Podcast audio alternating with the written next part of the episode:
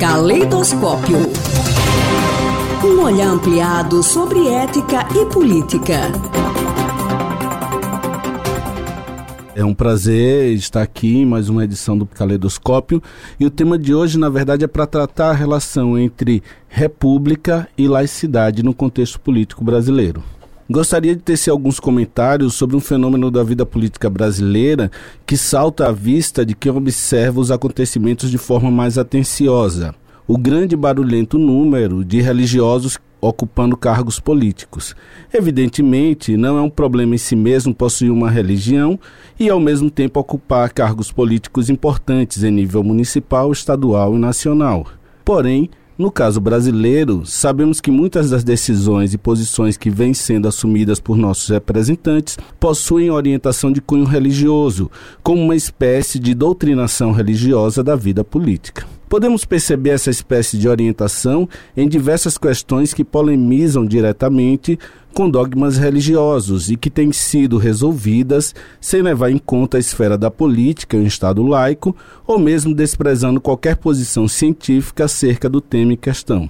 São exemplos dessas polêmicas as discussões sobre o aborto, o debate sobre o problema de gênero nas escolas, a união civil homoafetiva e até mesmo alterações de concursos e seleções públicas motivadas pela cobrança de candidatos e candidatas de, de, religiões sabáticas, aquelas religiões que consideram o sábado um dia sagrado, como tem ocorrido com o Enem desde 2017. Quem assistiu à votação na Câmara dos Deputados para a cassação do mandato da presidenta Dilma Rousseff pôde perceber quão é grande o número desses representantes de ordem religiosas naquela casa, haja vista a grande quantidade de deputados que votaram por Deus e pela família cristã.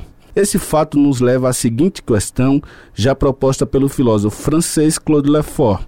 Estamos vivenciando a permanência ou o retorno do teológico político? A esse respeito, é fundamental refletirmos sobre conceitos básicos que permitem divisarmos melhor as contradições inerentes àquilo que podemos compreender como processo de doutrinação religiosa, mais especificamente de igrejas cristãs protestantes, das instituições políticas brasileiras. Esses conceitos são república e laicidade. Iniciaremos com a ideia de república, a qual corresponde à primeira palavra do nome oficial do Brasil, República Federativa Brasileira. Mas o que evidentemente significa república? O termo tem origem na Roma antiga e designava uma forma de se estabelecer autoridade política de maneira diferente do que os romanos estavam acostumados. O regime instaurado pelos romanos, chamado na época de libertas e posteriormente compreendido pelo termo res pública, teve origem com a expulsão dos reis romanos e a instauração de um regime de liberdade e resistência à vontade frequentemente arbitrária dos reis, uma espécie de associação de um povo sem senhores, onde seus negócios são comuns e dizem respeito a todos. Assim, o termo res pública designaria efetivamente um território geográfico formado por um determinado povo que goza de liberdade política a qual deve ser compreendida como ausência de dominação, como as condições pelas quais as leis sejam iguais para todos, como a expressão da vontade de toda a coletividade. Dessa forma, quando se afirma que o Brasil é uma república laica, deve-se ter em mente esse caráter da autonomia política, tanto em relação aos outros estados quanto em relação a qualquer coisa que transcenda a vida secular. Assim, Conforme o artigo 19 da nossa Carta Magna, e eu cito, é vedado à União, aos Estados e ao Distrito Federal e aos municípios estabelecer cultos religiosos ou igrejas, subvencioná-los, embaraçar-lhes o funcionamento ou manter com eles ou seus representantes relações de dependência ou aliança. Bom, como podemos perceber, ao estabelecer o princípio da laicidade de forma constitucional, apesar de todas as ambiguidades existentes na Constituição, como a evocação a Deus que aparece no preâmbulo da Constituição de 1988. Em geral, o artigo 19 assegura a ideia de um Estado laico ou secular. O laicismo compreende o princípio da autonomia das atividades humanas.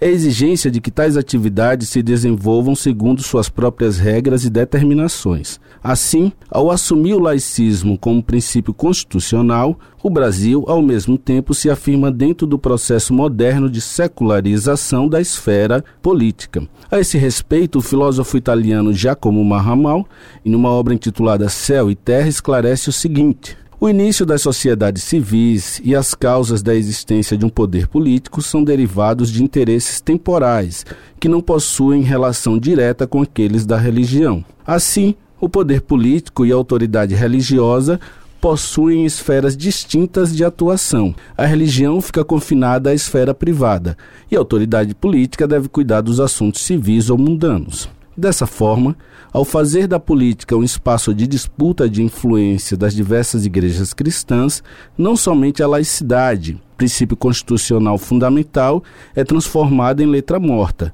quanto a própria ideia de tolerância e liberdade de crença religiosa ficam comprometidas, haja vista que as demais religiões, como aquelas de raiz africana, cultos tradicionais dos índios brasileiros e outras denominações religiosas, ficam de certa forma marginalizadas frente ao poder político crescente das igrejas mais tradicionais.